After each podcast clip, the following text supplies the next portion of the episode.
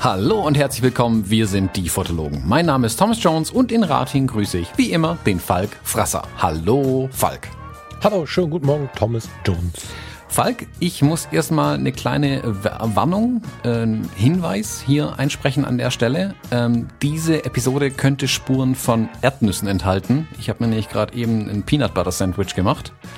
Und bevor jetzt jemand sich so ein EpiPen in die Brust hauen muss, weil er den Podcast anhört, ähm, Achtung, hier können Erdnüsse enthalten sein.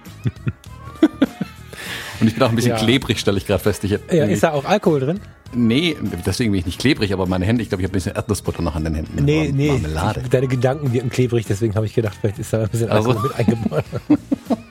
Das wäre eine tolle Idee. Erdnussbutter mit Alkohol drin. Ja, Ah, Rum, Erdnussbutter, Erdnussbutter, äh, Peanut Butter Rum. Ja, das ist eine gute Idee. Ich schreibe direkt mal, ich notiere mir das hier kurz. Moment. Die Fotologen Erdnussbutter. Genau, die Fotologen, die Erdnussbutter. Ich, ich schreibe mal ein paar Leben, eigenen Gin. ja, ich schreibe mal ein paar Lebensmittelkonzerne an, ob die Interesse hätten an einer äh, alkoholhaltigen Erdnussbutter. Ja, frag mal Nestle, die sind besonders, also egal. Also es gibt ja andersrum, es gibt ja so ähm, äh, Gins und Whiskys und Rums und Sachen, die ähm, so infused sind. Also es gibt so ein Bacon Whisky oder sowas, glaube ich, ähm, wo also dann durch so Baconfett quasi der Whisky irgendwie durchgezogen wird oder so. Ich weiß nicht genau, wie das funktioniert. Und dann hast nachher Whisky mit Bacon-Geschmack oder so. Also ich habe wirklich keine Ahnung davon. Ich habe das nur mal gehört und mich nicht so genau damit befasst, weil ich es auch ein bisschen eklig finde, wenn ich ehrlich bin. Ähm, aber das was mit Erdnussbutter zu machen, das finde ich jetzt eine spannende Idee tatsächlich. Ich weiß nicht, ob wir jetzt auch noch Lebensmittel machen. Da müssen wir mal den, wie heißt er? Frank Thelen mal fragen beim nächsten Fotologen-Meeting. Ja, wir können, wie, wie, genau, ist es der von Die Höhle der Löwen, oder? Nein? Ach, Thomas, die Frage darfst du doch so nicht stellen, Mann. Google das mal kurz, du Opfer. Ja, ich habe ja keine Ahnung. Ich weiß nur, dass es da so eine Sendung gibt. Ähm, Ja, der macht vor allen Dingen viel mehr als die Höhle der Löwen. Das ist einer der führenden Investoren. Der macht zum Beispiel dieses Flugtaxi. Da hat er sein Geld reingesteckt. ah, okay, dann ist es der, dann weiß ich zumindest, wer von denen das ist. Ja, aber jetzt machen wir keine Erdnussbutter mehr mit dem. Wenn, das war jetzt ein schlechter Einstieg. Der Pitch ist nicht gelungen, lieber Thomas. Meinst nicht? nee, ich glaube nicht.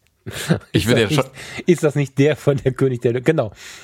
Der Höhle der Löwen. Genau. aber ich würde gern deren Gesichter sehen, wenn man mit so einer Idee um die Ecke kommt. Vielleicht ist es ja, Ja, das Riesending, wer weiß? also ich als äh, Zuschauer der Höhle der Löwen hätte ziemliche Angst vor dem Echo. Wie sind denn Ihre Zahlen im letzten Jahr? Ja, nix, wir sind hier, damit Sie das finanzieren. Ja, genau, ja, ja nix. Wir haben nur eine gute Idee. Und Genau. wollen, unsere Firma ist damit eine Million Euro wert und wir vergeben 2% für 150.000 Euro. Genau, mindestens. Ja, ich habe auch irgendwo Alkohol aus Versehen im Getränk gehabt. Lass uns mal hier, lass uns mal hier auf die richtige Schiene fahren, lieber Thomas. Auf die weniger klebrigen Themen. Ja, ja, ja. Ähm, genau, wir hatten in der letzten Sendung hatten wir es dann überhaupt nicht mehr erwähnt. Wir waren aber schon über eine Stunde wieder raus, äh, tatsächlich. Ähm, ich habe ja kürzlich bei einer kleinen Doku mitgearbeitet. Das, Der ein oder andere hat es ja vielleicht bei Instagram ein bisschen verfolgt, gab auch viele Fragen dazu. Ähm, und ich habe irgendwie beschlossen, bevor ich äh, 100 Fragen einzeln beantworte, hey, ich könnte das doch mal im Podcast erzählen, was da los war. Dann könnte ich alle äh, Fragen auf einmal ausschlagen. Das wäre vielleicht tatsächlich schlauer. Ähm, Das macht er übrigens auch mit mir. Ne? Also nicht, dass hier jetzt irgendjemand, der dem Thomas mal eine Frage stellt, irgendwie komisch vorkommt. Wir reden über Liebe, über Alkohol, über Urlaub, über Philosophie, Zukunft, so Themen, die Freunde so haben. Und dann kommt immer wieder, beinahe täglich, die Antwort, nee, das erzähle ich dir nicht. Das erzähle ich dir im Podcast. und das mache ich Mann, Mann. für fängt, euch. Der, fängt der Steffen auch schon an mit jetzt. Ja, ist doch Ich kann super. mit keinem mehr reden. Alle wollen sie nur noch im Podcast mit mir reden. Mann. Das ist doch viel effizienter, alles nur noch im Podcast zu besprechen eigentlich. Ja, ja, ja, ja, ja. Hervorragend.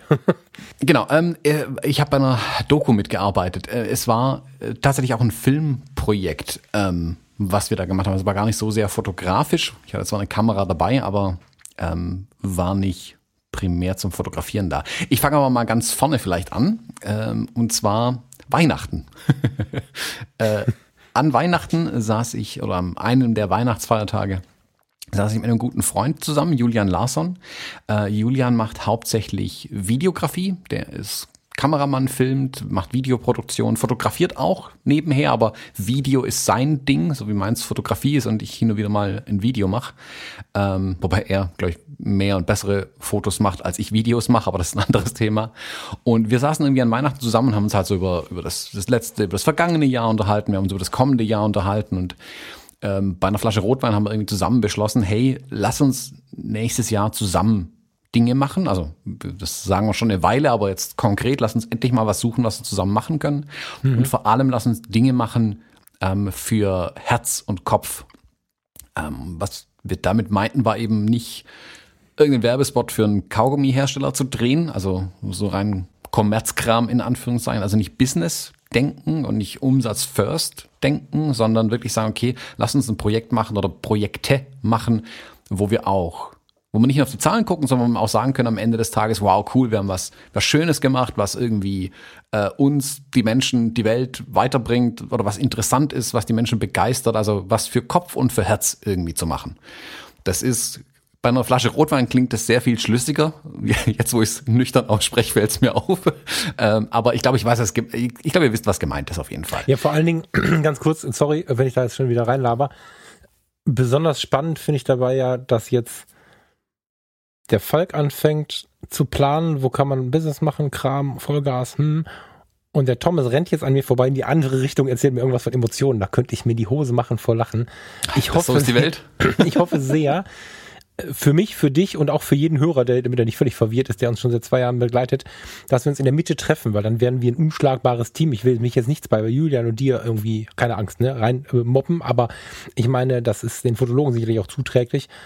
Aber ähm, das finde ich ist eine total spannende Beobachtung. Wir hatten neulich irgendein Thema und da sagtest du, nee, das möchte ich so nicht und hast dann mit meinen Argumenten argumentiert und hast mit meinen Argumenten die Argumente, die ich ausgesprochen habe, die du mir früher gegeben hast, zunichte gemacht. Da müssen wir uns nochmal neu eingerufen in dem Thema irgendwie. Aber ja. am Ende ist ja so, ne, also die, die Dinge, äh, egal wie viel Business da drin steckt und egal wie viel davon auch vielleicht bezahlt werden muss, weiß nicht, wenn eine Firma von dir was verlangt, da muss man die, muss man, muss man gucken, dass die einen bezahlt. Auf der anderen Seite ist es aber ja so, dass wir trotzdem, ähm, wir wollen halt trotzdem, dass geil ist. So. Und ich begrüße äh, diese, dieses, diese, ja, wie nennen wir das denn jetzt? Diese Gedanken, dieses Gefühl, irgendwie. Ist ja auch eine Frage von Freiheit einfach, ne? Du hast dich jetzt ein bisschen freigestrampelt und kannst jetzt auch einfach mal ein bisschen deinem Gefühl nacheifern. Finde ich voll hm. geil. Und ja, sorry, erzähl weiter. Ich muss nee, das nee, nee, das da gerne, also stell ruhig Fragen, kein Ding. Ähm, ich finde halt, es ist wichtig, ähm, nicht nur das zu tun, was Geld bringt, dann hätte ich einfach Angestellter bleiben können. Also mhm. ist ja bis heute so, ich könnte vermutlich immer noch mehr Geld verdienen, wenn ich Angestellter wäre. Also, aber darum geht's mir nicht. Ähm, mir ging's bei der, bei der Selbstständigkeit von vornherein ja darum, die Dinge zu tun, die mir Spaß machen. Und wir machen halt heute andere Dinge Spaß und bringen mir andere Dinge Freude, als was ich vor vier Jahren noch gemacht habe oder vor fünf Jahren oder letztes Jahr, wenn ich ehrlich bin. Also mhm. ich glaube, man muss es sich einfach selbst erlauben, sich auch neu zu erfinden und sich neu auszurichten. Und mhm. wenn man selbstständig ist, hat man Fluch und Segen zugleich. Man hat die Möglichkeit, das zu tun. Du musst dann natürlich aufpassen, dass man sich nicht komplett verrennt und irgendwie Dinge tut, die dann ähm, so enden, dass man zwar schöne Dinge gemacht hat, aber nichts mehr verdient hat, weil dann kann man eben auch keine schönen Dinge mehr irgendwann tun, ähm, sondern man muss einen guten Mix hinbekommen. Und dieses mhm. Verhältnis ähm, zu steuern, das ist, glaube ich, sehr, sehr schwierig, aber auch wichtig, das irgendwie hinzukriegen. Und ähm, Julian und ich haben letztes Jahr gut verdient, kann man einfach so sagen. Business lief gut, ähm, Haken dran, schön, was machen wir als nächstes? Und haben dann beide aber irgendwie festgestellt, ja, Business lief schon gut, aber hier gucken Sie mal, der neue Kaugummi schmeckt toll und macht noch größere Blasen. Ist ein bisschen langweilig einfach. Und dass, dass diese Business-Sachen nicht ihren Reiz verlieren, ist wie jetzt zum Beispiel bei mir dieses Jahr auch mit den Hochzeiten, damit es nicht Alltag und langweilig irgendwann wird, ein bisschen zurückfahren. Dann bleibt das Besonderes, dann macht das Business auch noch Spaß, weil die Dinge, weil sie nicht so oft vorkommen, weil sie reizvoll bleiben. Aber gleichzeitig ähm, muss man sich, glaube ich, auch erlauben, entweder freie Arbeiten zu machen, das ist natürlich für Fotografen und Fotografinnen wichtig, aber auch zu sagen, hey, ähm, Projekte in einem größeren Umfang gemeinsam zu machen, wo man schon sagen kann, lass uns das mal machen, vielleicht wird ja tatsächlich irgendwie noch sogar ein Business draus. Also es ist nicht, mhm. ich glaube, als Selbstständiger äh, ist es so, oder zumindest ist mein Selbstverständnis als Selbstständiger nicht, aha, der arbeitet selbst und ständig. Das finde ich blöd. ähm, ich sage immer, man hört nie auf, selbstständiger zu sein. Also du sitzt dann nicht irgendwann um 17 Uhr da und steckst deine Stempelkarte in die Uhr und sagst so, jetzt bin ich raus aus dem Job, jetzt bin ich Privatmann. Du bist immer du. Und du genau. wirst immer auch drüber nachdenken. Und deswegen will ich, also zum einen, ich möchte immer drüber nachdenken, mir macht das total viel Spaß. Ähm, äh, Luisa hat es kürzlich gesagt, irgendwann, ich glaube, das war sogar im gleichen Gespräch, das ich mit Julian hatte, von wegen, als wir in Südafrika waren, dass ich nach, nach zwei Wochen hibbelig geworden bin, weil ich endlich wieder arbeiten wollte und halt einfach wieder irgendwas Produktives machen musste irgendwie. Also mhm. da hat man hm. schon gemerkt, wie ich langsam dran bin und ich, ich muss da irgendwas anderes machen. Ich muss jetzt irgendwie Business, Business, Business. Und das ist nicht, weil ich ähm, scharf aufs Geld gewesen wäre, aber es ist, ich bin halt einfach so. Also ich habe es mit Mühe und Not hingekriegt, zwei Wochen lang abzuschalten. Ich kann jetzt aber auch, lass mich das mal kurz übersetzen, weil ich glaube, da kann ich inzwischen Übersetzungsarbeit leisten, die ich vorher nicht leisten konnte. Verzeihung. Ich, aua. So. Ähm, ich habe ja jetzt zwei Jahre lang dem Ganzen immer zugehört und ähm, habe ganz oft gedacht, oh. so, da war ich aber angestellt. Da war ich angestellt bei einer Firma und habe dieses Gefühl jetzt irgendwie, also das, das hörte sich für mich dann so an, wie ich muss immer arbeiten gehen, wenn du dann nervös wirst. Und das Gefühl, zu haben oder das Gefühl zu verstehen, ich möchte jetzt wieder was machen, so wie du es fühlst, ist mir erst möglich, seitdem ich selber entschieden habe, ich möchte jetzt selbstständig werden. Das ist total krass. Also das fühlt sich aus der Sicht eines Angestellten ganz, ganz, ganz anders an. Man muss dazu sagen, wenn der Angestellte sein Wasser gefunden hat und da angestellt ist, wo er sich unglaublich wohlfühlt, ist es das Gleiche. Sind nicht so viele. Und deswegen ähm, ist es was, was ich jetzt erst verstehen kann und wo jeder so ein bisschen überlegen kann, kann ich es verstehen? Was redet er da? Mm, das ist das eine, was ich, was ich dazu sagen möchte. Und auf der anderen Seite ist ja so, wo du sagtest, selbst und ständig. Selbst und ständig sind ja oft so die Fliesenlegermeister, ich sehe irgendwas, Handwerk, was auch immer, die einfach von morgens bis nachts irgendwie ackern wie die Irren und sonst nichts haben ist jetzt ein bisschen ein Deckel oben drüber, der ist bestimmt nicht gerecht, weil es gibt bestimmt auch die anderen. Aber oft ist ja selbst und ständig genau das das Bild. Und ich glaube ja in der, in der heutigen modernen Zeit ähm, bleibt das, was ich schon seit zwei Jahren irgendwie propagiere, das, was auch so die Wahl ist. Wir brauchen mehrere Säulen. Und äh, den Podcast hier, da werden wir nie im Leben Geld für kriegen. Jede Woche, Stunde um Stunde um Stunde, kriegen wir da kein Geld für. Und trotzdem ist es ähm, ein Teil unseres gesamten Modells. Und ich weiß gar nicht, wie viel wir jetzt noch unterteilen können. Was ist, was ist privat, was ist Job? Ich kann jetzt schon schwer unterteilen. Also ich wundere mich manchmal, dass du das noch kannst, weil äh, ich finde die Grenzen da jetzt schon fließend und ja, mein Wunsch wäre, dass sie noch mehr irgendwie aufgehen. Also ich finde es gut, weil ihr damit ja ähm, diese verschiedene Säulen-Ideen noch weiter aufmacht. Und es ist ja so, dass wenn du einmal so ein bisschen das Ding am Laufen hast, durchaus auch einfach mal was machen kannst was vielleicht vorne raus kein Geld bringt, was hinten raus doch wieder was irgendwie bringt. Also das, diese Freiheit, die sich damit ergibt, die finde ich magisch und freue mich da total drauf, was da bei euch kommt. Hm. Weil es auch so ungewiss ist, in, im schönsten aller Sinne. Ja, total. Also es ist total spannend, dass du jetzt gerade das gesagt hast, mit diesen, es verwischen die Grenzen zwischen Privat und Business. Ich habe ähm, eine, ein Interview aufgenommen gestern mit ähm, Thomas Winter von der Fotobuchecke. Guter Podcast, mhm. solltet ihr reinhören. Klare Empfehlung. Und ähm, er hat mir auch die Frage gestellt, äh, es ging halt um Fotografieren im privaten Umfeld, wie oft man das dann tatsächlich noch macht. Und da habe ich auch gesagt, selbst in, in Südafrika, wenn ich fotografiere, sobald ich eine Kamera in der Hand habe, ich trenne da gar nicht mehr im Kopf zwischen Privat und Business. Wenn da Bilder dabei rauskommen, die ich mal verwerten kann, ist es super. Wenn es Bilder sind, die nur für mich privat sind, ist es auch super. Ich mache das, was mir Spaß macht, einfach. Also ich finde es aber gut tatsächlich, dass da die Grenzen so verwischen. Ich kann mir aber auch vorstellen, dass es für viele massiv verwirrend ist, wenn die Grenzen so verwischen und sie eben nicht mehr unterscheiden können, was ist jetzt Business, was ist privat, ja, wann, wann habe ich Feierabend. Nur, ja, aber auch nur, wenn du aus dem, aus, aus diesem, also wie ich jetzt, ne, Stadtrat, keine Ahnung, Vater hat da immer irgendwie so, so ganz krasse Grenzen für alles gehabt. Wenn du das so gelernt hast beim Großwerden, ist das natürlich total schwierig, aber wenn du dann deinen Geist öffnest, das Wort Selbstständigkeit wird, also ich definiere das völlig neu. Also ohne ganz automatisch habe ich festgestellt, okay, krass, ich bin jetzt nicht selbstständig wie früher, so, boah, die haben Stress, sondern ich bin jetzt selbstständig für mich verantwortlich. Ich schaue jetzt selber nach dem Leben. Ich habe keinen Vorgesetzten, der, wenn er mir irgendwie doof kommen will, mir Bauchschmerzen machen kann. Sondern das ist alles, alles, alles mein Einkommen. Und weil alles mein Einkommen ist, ist irgendwie auch alles mein Leben. Also ich brauche nicht mehr Job und Leben so sehr zu trennen. Ich meine, früher, wenn ich, wenn ich in meiner Hütte gesessen habe und wir mussten mal jagen gehen und das, was ich mitgejagt bringe, haben da äh, gejagt bringe, was ich mitgebracht habe von der Jagd, haben andere dann gekocht und so. Da, da bin ich, da hast du ja auch nicht gesagt, boah, ich muss zur Arbeit, sondern das gehörte zum Leben, dass man jetzt jagen geht. Und ähm, wie war das Beispiel mit dem Vogel? Hast du schon mal einen Vogel gesehen, der morgens wach wird und sagt, scheiße, ich muss heute fliegen?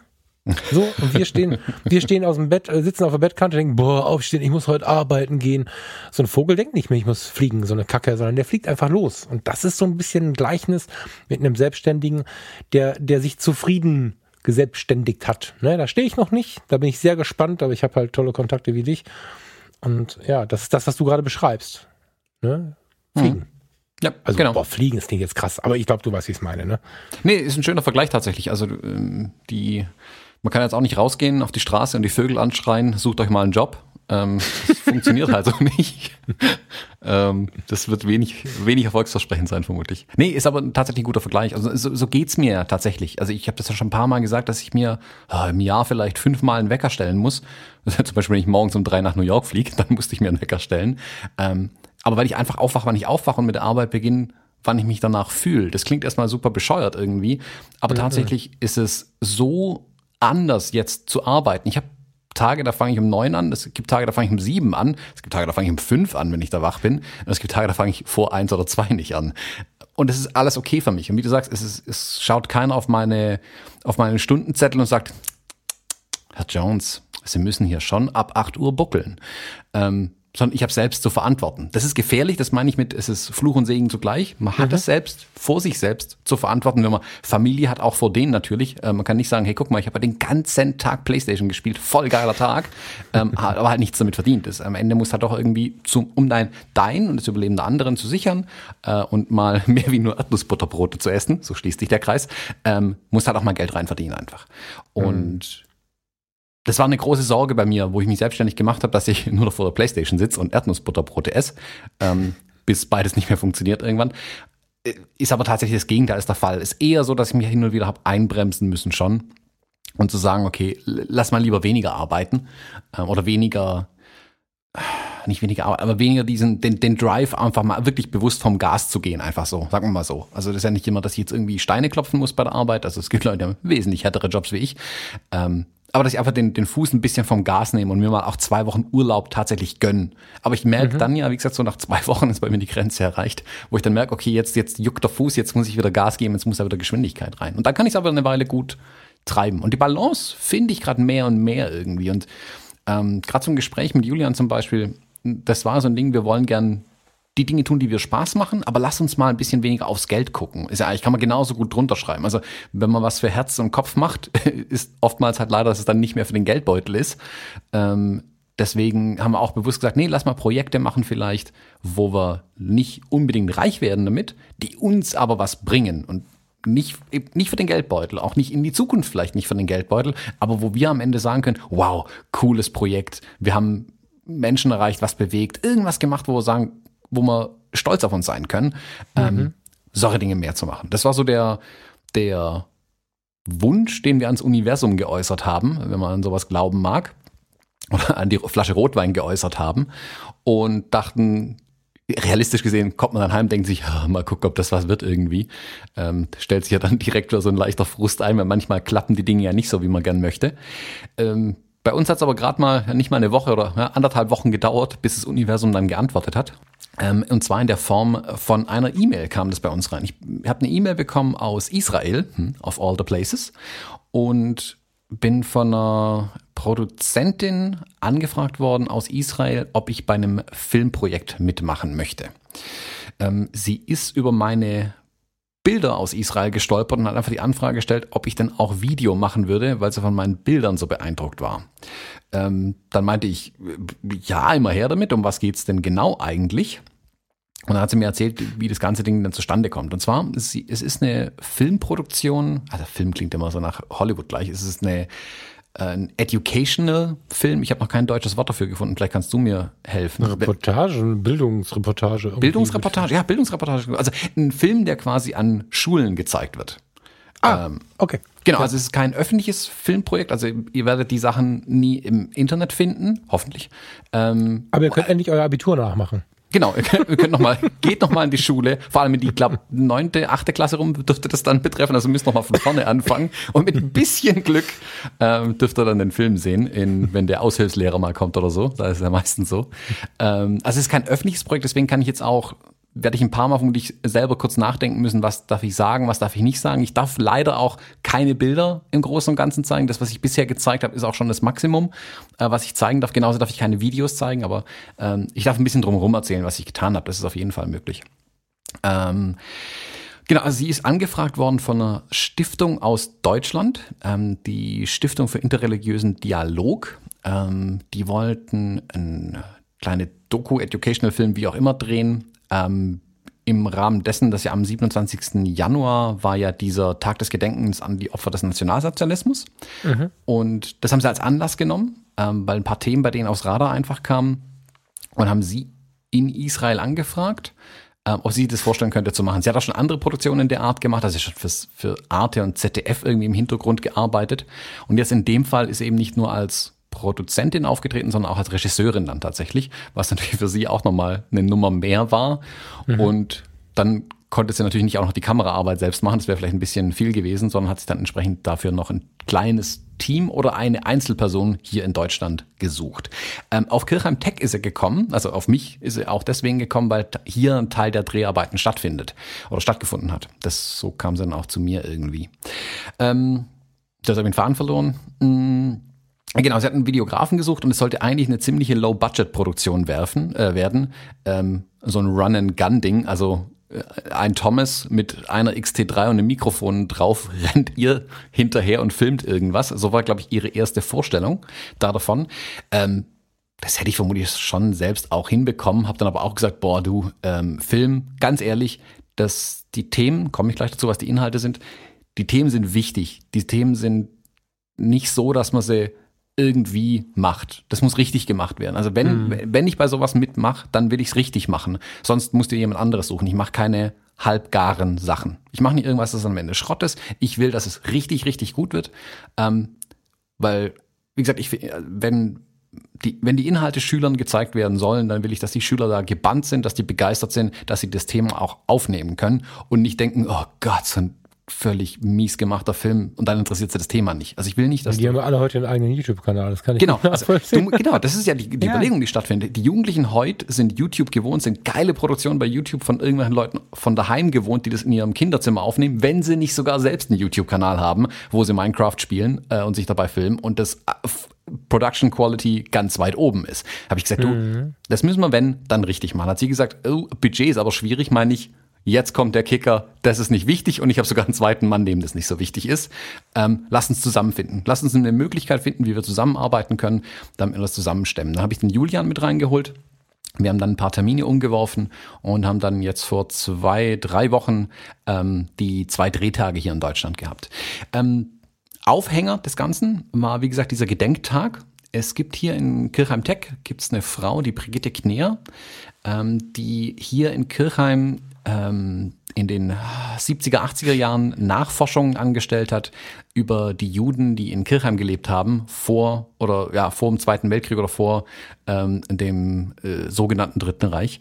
Ähm, wie viele Juden gab es hier, wo haben die gelebt, was ist aus denen geworden, also wirklich die Schicksale auch nachverfolgt hat und am Ende auch dafür gesorgt hat, dass ein paar von denen nochmal nach Kirchheim zurückkommen, also die ausgewandert sind zum Beispiel, dass die nach Kirchheim nochmal zurückkommen konnten, wenn sie mochten.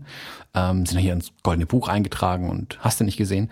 Und hat auch dafür gesorgt, dass diese Stolpersteine in Kirchheim ausgelegt werden. Wer das nicht kennt, darf das gerne mal googeln. Das ist wichtig, dass man das weiß. Ähm, die Stolpersteine sind quasi kleine, ähm, ich glaube, sie sind aus Messing, Messingblöcke, die in mhm. die Straße eingelassen werden. Also im Prinzip, Bronze? Nee, Messing. Ne? Ich meine Messing. Wenn ich das, wenn ich das angucke, denke ich Messing. Ähm, die in die Straße eingefügt werden oder die Gehwege, die passen perfekt in Kopfsteinpflaster rein. Ich glaube, deswegen, da kommt die, die Form auch her. Ähm, und zwar werden die vor den Häusern in die, die Gehsteige eingelassen, wo Juden gewohnt haben, die durch die Nazis umgekommen sind. Und Stolperstein, dass man halt drüber stolpert, haha, dass man sie sieht, dass das einfach sichtbar wird, was passiert ist hier in Deutschland. Und Das ist, das macht ein Künstler und er ist natürlich aber auf die, ähm, also ein Künstler hat das initiiert, sag mal so, äh, und er ist aber natürlich auf Menschen angewiesen, die auch diese Nachforschungsarbeit machen. Das wird zum Teil sicherlich auch staatlich unterstützt worden, aber es gibt genug Privatpersonen tatsächlich in Deutschland, die sich darum gekümmert haben, das zu tun. Die Frau Kneer hat es, die Frau Kneer ist oh, acht und irgendwas, 80, 88, 87, irgendwie sowas mittlerweile. Die Frau Kneer kümmert sich deshalb drum, jetzt kommen wir so, ich fange jetzt einfach mal mit der Geschichte so an, was ich da jetzt auch alles so erlebt habe, was der Aufhänger war. Ähm, die Frau Kneer kümmert sich deshalb drum, weil sie eigentlich aus Palästina, jetzt Israel, äh, stammt. Ähm, also damals war es noch Palästina unter englischem Mandat und sie kommt ursprünglich von da unten. Also sie hat in ihrer Kindheit einfach mit Palästinensern, mit Juden, mit allen möglichen Kindern gespielt und kam dann während dem Zweiten Weltkrieg hier nach Deutschland und hat deshalb immer, also ist in ihrer eigenen Geschichte einfach verwoben. Daher kam ihr Interesse, das dann umzusetzen. Der ganze Aufhänger und auch warum eine israelische äh, Produzentin daran beteiligt ist, ist der, die Frau Kneer hat in äh, jetzt Israel damals gelebt. Da gab es eine kleine Enklave, nennt man es, glaube ich, von 80, 90 Deutschen, die dort unten gelebt haben, die sogenannten Templer, ähm, die ins Heilige Land ausgezogen sind, um da zu leben. Und das waren hauptsächlich Schwaben, was ich auch nicht wusste bis zu dem Dreh, ähm, die da unten gelebt haben. Und während dem Zweiten Weltkrieg haben die Nazis einen Gefangenenaustausch durchgeführt aus dem äh, Konzentrationslager Bergen-Belsen. Die haben also mhm. Juden von dort gegen Deutsche aus dem Ausland zum Teil ausgetauscht. Also zum Teil äh, gegen Geld oder gegen Ware getauscht worden, aber auch direkte Gefangenenaustausch wurde zum Teil durchgeführt. Und in Israel lebt jetzt eine 103-jährige äh, Frau, die quasi, also nicht direkt, aber bei diesem Austausch gegen die Frau Kneer äh, dabei war. Also diese Deutschen, die damals in Palästina gelebt haben, die waren natürlich relativ schnell umzingelt von Engländern und die würde ich sagen, wollten da auch raus. Aber gut, als Kind hast du das nicht so das Mitspracherecht und willst vielleicht nicht unbedingt aus deiner Heimat weg, was sie ja als ihre Heimat gesehen hat. Ähm, die sind quasi in Züge gesteckt worden, um nach Deutschland zu fahren. Äh, und in Bergen-Belsen wurden äh, dann Inhaftierte dort in Züge gesteckt, um sie nach Israel runterzufahren. Das ist allein die Geschichte zu erzählen. Ich verlinke eine Doku im, in den Show Notes auf fotologen.de slash 143 ist, glaube ich, die aktuelle Episode. Da haue ich mal eine Doku rein, die ich im Internet gefunden habe, wo genau dieser Austausch beschrieben wird. Super spannend. Schaut euch das unbedingt an, wenn, euch das interessiert. Ähm, allein dafür hat sich eine ganze Doku gelohnt. Hm. Und das war also der Aufhänger, warum die äh, Nurit, die äh, israelische Produzentin, in Israel unten schon einen Teil der Produktion durchgeführt hat und jetzt nach Deutschland kam, um hier mit der Brigitte Kneer den zweiten Teil äh, davon zu drehen. Die ganze Dokumentation selbst dreht sich aber über Flucht, Vertreibung, das Gefühl, in einem anderen Land zu sein, wo man eigentlich nicht hingehört, vielleicht, aber was nicht hingehört, nicht hin wollte, also irgendwo gelandet ist, wo man sich fremd fühlt auch. Ähm, da gehen ganz viele Themenkomplexe da drin auf. Und der Aufhänger war eben der Gedenktag und dieser Gefangenenaustausch damals, der kurz vorher noch stattfand äh, oder in den Jahren davor äh, stattfand. Ähm, und Genau. Äh, das war also der, der Uraufhänger, warum sie auf Kirchheim gekommen ist, weil die Frau Kneer hier in Kirchheim eben lebt. Ähm, bei der Doku, ähm, wir hatten ja vorher so ein bisschen drüber gesprochen, was so die, der Produktionsplan ist, was wir alles drehen, was wir auch fotografieren. Es gab also auch schon was zu fotografieren, aber auch das hm, kann ich nicht zeigen. Ähm, und ähm, hat das dann so alles abgesprochen. Da war mir relativ schnell klar, okay, allein kriege ich das auch nicht auf die Kette. Oder es wird dann mies. Deswegen habe ich dann Julian dazu geholt, der sofort auch Feuer und Flamme war ähm, und auch gesagt hat, guck mal, da äußert man einmal einen Wunsch ans Universum und dann kommt der direkt. Das ist ja cool. Jetzt haben wir alle Wünsche verbraucht für dieses Jahr. Ähm, es gibt nichts mehr zu Weihnachten. Wir dürfen erst, erst an Weihnachten wieder was wünschen. Ähm, und haben dann gemeinsam gesagt, cool, machen wir. Das wird. Ich glaube ja, dass das immer so ist, aber das ist ein anderes Thema. Ja. nee, es war ein schöner Beweis. Also ich sage auch immer, wer, wer eine Idee und einen Wunsch hat und den ans Universum, uns mal jetzt wenig esoterisch zu nennen, also einfach den Wunsch ausspricht, für sich, für andere in seinem Umfeld. Ich glaube schon daran, dass sowas wirkt und die Dinge zu dir zurückkommen. Also ich, in dem Fall ist es ja so, ich wollte mehr Reportagen machen, habe jetzt viel mehr Reportagen gemacht und einer der großen Schritte, wo ich gesagt habe, ich muss mal was, was machen, was auch irgendwie äh, in Anführungszeichen wehtut, ähm, und bin da dann mit dem Steffen Böttcher nach Israel runtergegangen. Ähm, und das war genau der Wunsch, den ich geäußert habe ans Universum, weil sonst hätte sie niemals die Bilder gefunden. Und also ja, ja, und genau, und ähm, es ist einfach, also ich erlebe es einfach so, dass seit dem Moment, wo ich aufgehört habe, das Gewicht darauf zu geben oder weitestgehend aufgehört habe, das Gewicht darauf zu legen, was alles schlimm ist. Seitdem läuft das auch. Also seitdem ich völlig ab der Welt irgendwo äh, auf äh, Jamaika am Ende der Welt gesagt habe, ich mache jetzt einen Podcast, mache einen Podcast. Thomas und ich haben gesagt, wir machen einen zusammen, habe ich meinen eingestampft, zusammen ist mich viel geiler als alleine. Und ähm, ja, alles das, was wir uns irgendwie gewünscht haben, hat vielleicht mal gedauert, aber hey, vielleicht mal gedauert. Der Podcast läuft seit zwei Jahren. Ich muss sagen, dass diese Zeit so ein bisschen wirkt wie Steffen hat neulich mal gesagt, du führst mehrere Leben in einem Leben. Ne, ich war im Rettungsdienst, ich war dies, ich war das, du warst in der Band, du warst ähm, Produktberater, du warst, du warst, du warst. Und das sind ja oftmals Sachen. Entschuldige bitte. das sind ja aber Zeiten, wo tatsächlich das gesamte Leben oftmals ein anderes ist, sich anders anfühlt und so. Und seitdem ich mich viel damit beschäftige, was die Persönlichkeit bringt, ich mich aus verschiedenen Ebenen, ich komme aus der Psychiatrie Pflege, heißt also auch fachlich und persönlich mit diesen Themen beschäftige, merke ich, gehst du positiv an die Welt ran, kommst positiv zurück. Wenn du zu positiv wirst, kommen auch viele Hater, drauf geschissen, dann sollen sie es halt so machen, wie sie wollen. Aber die meisten Leute, die dir begegnen, sind positiv, positiver und diese Wünsche ans Universum funktionieren weitestgehend auch. Das ist ja, das ist ja das, was auch so viele Leute sagen. Bevor ich mich getraut habe, irgendwas nach außen zu tragen oder irgendwas Selbstständiges zu machen, haben mir die anderen Leute gesagt, ja, mach's halt. Das ist der einzige das Einzige, was du tun musst. Und ähm, ich glaube da fest daran. Also, dass wir, äh, schönen Gruß an Julian. Ich weiß nicht, ob der uns hier zuhört. Hört er die Fotologen? Keine Ahnung. Ich denke schon. Ja, schönen Gruß an Julian. Äh, ich glaube, dass das jetzt so weitergeht. Man muss mhm. das halt nur mal sagen und mal sich wünschen. Dann geht das, also es ist, du kannst hier nicht aufs Sofa setzen, nichts machen und dann, ihr versteht mich schon richtig. Das wird so weitergehen. Wir hatten es ja schon mal gesagt, glaube ich, in irgendeiner Episode. Ähm, Wenn es jemand findet, darf er sie mir gerne nochmal schicken. Ich höre sie mir nochmal an. Ähm, dass man mit nicht, nicht mit einer Faust durchs Leben gehen kann. Also da genau. kommt man zwar relativ weit, ähm, aber wenn du mit einer offenen Hand durchs Leben gehst und du was, die anderen sich was rausnehmen können aus deiner offenen Hand, nur dann können andere auch was in deine Hand reinlegen. Mhm. Ähm, und das ist, das, da kann man jetzt Karma drüber schreiben, man kann das religiös sehen, wie auch immer, das sei jedem selbst überlassen, wie er das sehen möchte, aber es ist mein Grundsatz, wie ich die Dinge tue.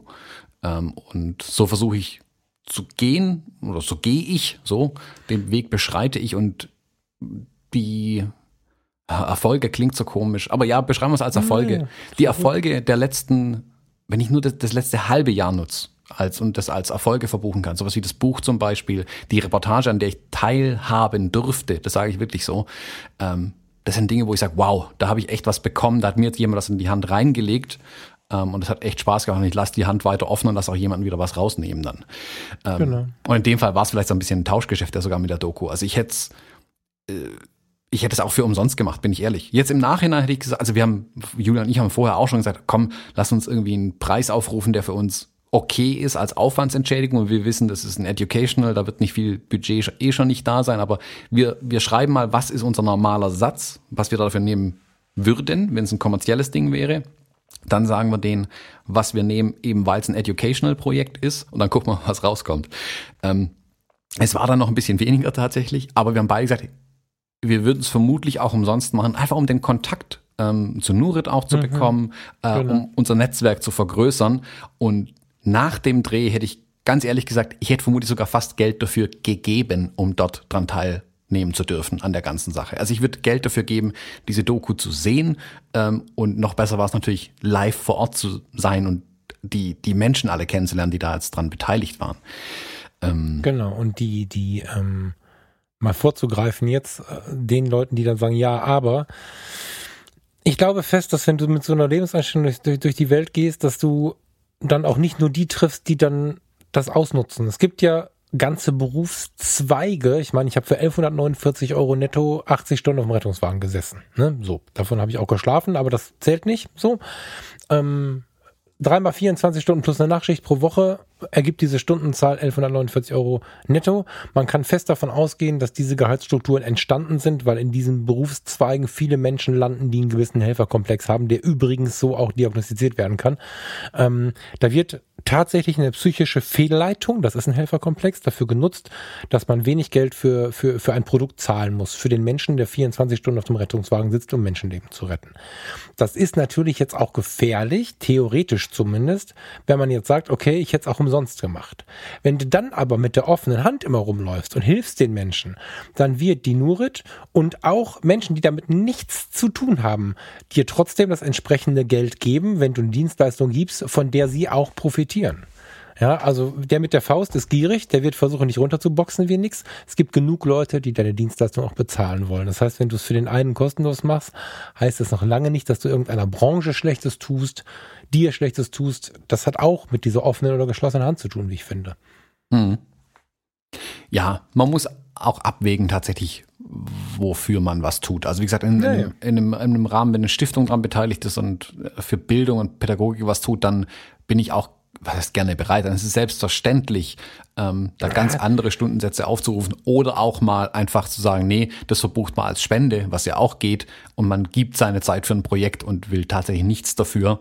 Ähm, lieber habe ich ein paar Jugendliche ausgebildet mit einem schönen Film, die jetzt mehr wissen über die Welt. Ich möchte aber ein lautes Aber reinschreien. Man muss da ein bisschen von Stiftung zu Stiftung gucken.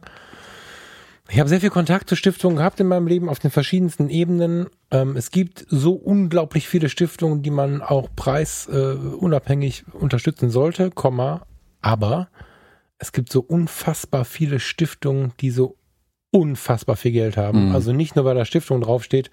Ähm, also da liegt mitunter mehr Geld drin als in manchem Kapitalunternehmen. Deswegen ein bisschen mhm. vorsichtig. Äh, mit der Aussage nicht, dass jetzt die Stiftungen alles geschenkt bekommen von mhm. unseren Hörern. Das ist bei weitem nicht nötig. Ja, sorry. Ja. Oder Weiter. gemeinnützige ähm, Vereinigungen, Verbände, ja, was gemeint ist. So muss man es vielleicht umschreiben. Genau. Genau, genau. Äh, genau. Äh, wo waren wir? Bei Frau Kneer. Genau. Ähm, also die Drehtage bestanden, es waren zwei sehr volle Drehtage, die wir dann hier hatten. Ja, wir sind unter anderem mit der Frau Kneer hier durch Kirchheim gezogen, haben die, die Stolpersteine uns angeguckt, haben die arme alte Frau hier durch die Gegend äh, gejagt, äh, wobei sie mit so unfassbar viel Herzblut dabei war. Also die war in der Woche vorher, ähm, war sie noch im Krankenhaus, sie war so gesundheitlich auch ein bisschen angeschlagen. Ich bin, wenn ich nicht um die Lichtstative gestanden, rumgestanden bin und aufgepasst habe, dass die nicht umfallen, habe ich bin ich um die Frau Kneer rumgestanden, habe aufgepasst, dass sie nicht umfällt. Mhm. Ähm, die war nicht so ganz gut zu Fuß. Wir haben das aber irgendwie gemacht und die hat sich da auch wirklich wie ein, wie ein Champ da durchgearbeitet. Ganz, ganz großes Lob an die Frau Kneer. Äh, hätte ich, also Julian und mir ich glaube, wir haben mehr gejammert, als die Frau Kneer gejammert hat. ähm, aber es war ja zu erwarten, eigentlich diese verwöhnten Kreativen wieder. Ähm, genau, waren also mit ihr in der Stadt unterwegs, haben die ähm, hier Stolpersteine angeguckt, die ähm, Häuser, wo äh, Juden gelebt haben, angeschaut. Sie hat dann darüber erzählt, wir haben das dann gefilmt, das Ganze. Also, Was was Inhaltliches? Ähm, ja, sie hat so ein bisschen halt erzählt, ähm, also sie hat ja die Nachforschung quasi in den 70er, 80er Jahren gemacht und dadurch die ganzen Schicksale aufgearbeitet von den Juden, die hier gelebt haben. Und ähm, ich pick mal eins raus und ich versuche es so gut wie möglich wiederzugeben. Ähm, Frau Kneer, es tut mir jetzt schon leid, wenn Sie das hören. Ich versuche es so gut wie möglich zusammenzukriegen. Es gab ja zum Beispiel eine Familie ähm, äh, Salomon, die hier in Kirchheim gelebt hat. Oder Salmon, ich glaube Salmon war es, nicht Salomon. Ähm, die hier gelebt hat, wo der Vater der Familie im Ersten Weltkrieg für die Deutschen äh, irgendwo im Graben lag und fürs Vaterland gekämpft hat, der hier einen Laden hatte, Auszeichnung hatte, in der Gemeinde völlig integriert war. Alle waren mit dem Dufte, die Leute haben in seinem Laden eingekauft. Ähm, der Sohn hat in der Fußballmannschaft gespielt. Also völliges normales Zusammenleben, Punkt, so wie es sein sollte. Ähm, der dann von einem Tag auf die anderen nach der Machtergreifung durch die Nazis plötzlich Persona non grata war. Ich meine, das brauche ich jetzt hoffentlich keinem erzählen, was damals passiert ist. Das sollte jeder wissen. Aber sie hat halt da einfach erzählt, wie schnell sich so ein völlig normales Leben auf einmal um 180 Grad drehen kann und alles anders ist und du im Prinzip vor einem Scherbenhaufen stehst. Sie hat uns Bilder gezeigt, wir standen vor einem Haus, ähm, wo 1933 dann im Prinzip direkt nach der Wahl äh, die SA-Leute vor den Läden standen und die Leute weggeschickt haben, dass sie da nicht mehr einkaufen sollen zum Beispiel. Und so gab es ganz viele Fälle hier in Kirchheim. Es gab eine der Familien, ähm, da war einer der, der, ich glaube auch der Vater war es da, der war Prokurist in der Firma, ähm, den man erst verhaftet hatte und dann wieder rausgelassen hatte, weil man gemerkt hat, die Firma läuft nicht ohne ihn ähm, und hat ihn dann quasi da noch ein bisschen sitzen lassen, bis man am Ende wieder verhaftet hat oder verhaften wollte und er dann geflohen ist, aber rechtzeitig noch. Und mhm. die Leute sind ja wirklich mit nichts in der Tasche dann gegangen, weil man ja quasi alles weggenommen hat. Und auch diese Geschichten nochmal zu hören, ähm, wie schnell das zum Teil gelaufen ist, dass du nicht mal Zeit hattest zu überlegen oder zu reagieren ähm, und die Leute wirklich in Nacht- und Nebelaktionen hier geflohen sind, ähm, mit einem Brötchen in der Tasche zum Teil wirklich nur noch. Ähm, ihre Häuser hat man dann verkauft. Sie haben nicht mal was von dem Geld gesehen, aber zu Spottpreisen quasi dann verkauft, weil sie ja enteignet waren. Ähm, die Firmen genauso, die Läden, die Ware war nichts mehr wert von heute auf morgen, wenn natürlich niemand mehr in deinen Laden kommt, um was zu kaufen.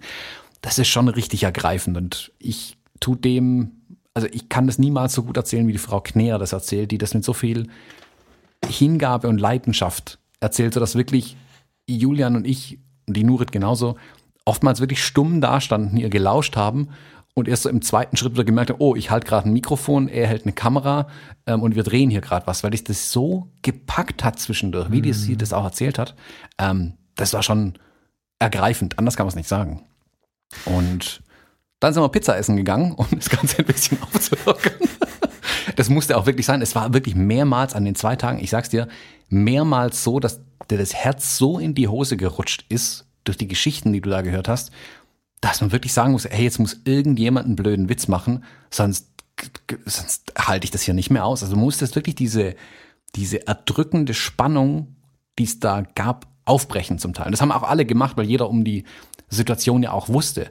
Aber das liegt schon schwer auf einem, das muss man ganz klar sagen. Also nach den zwei Tagen, ich war da mental wirklich fertig. Ich war wirklich durch, dürrer als durch.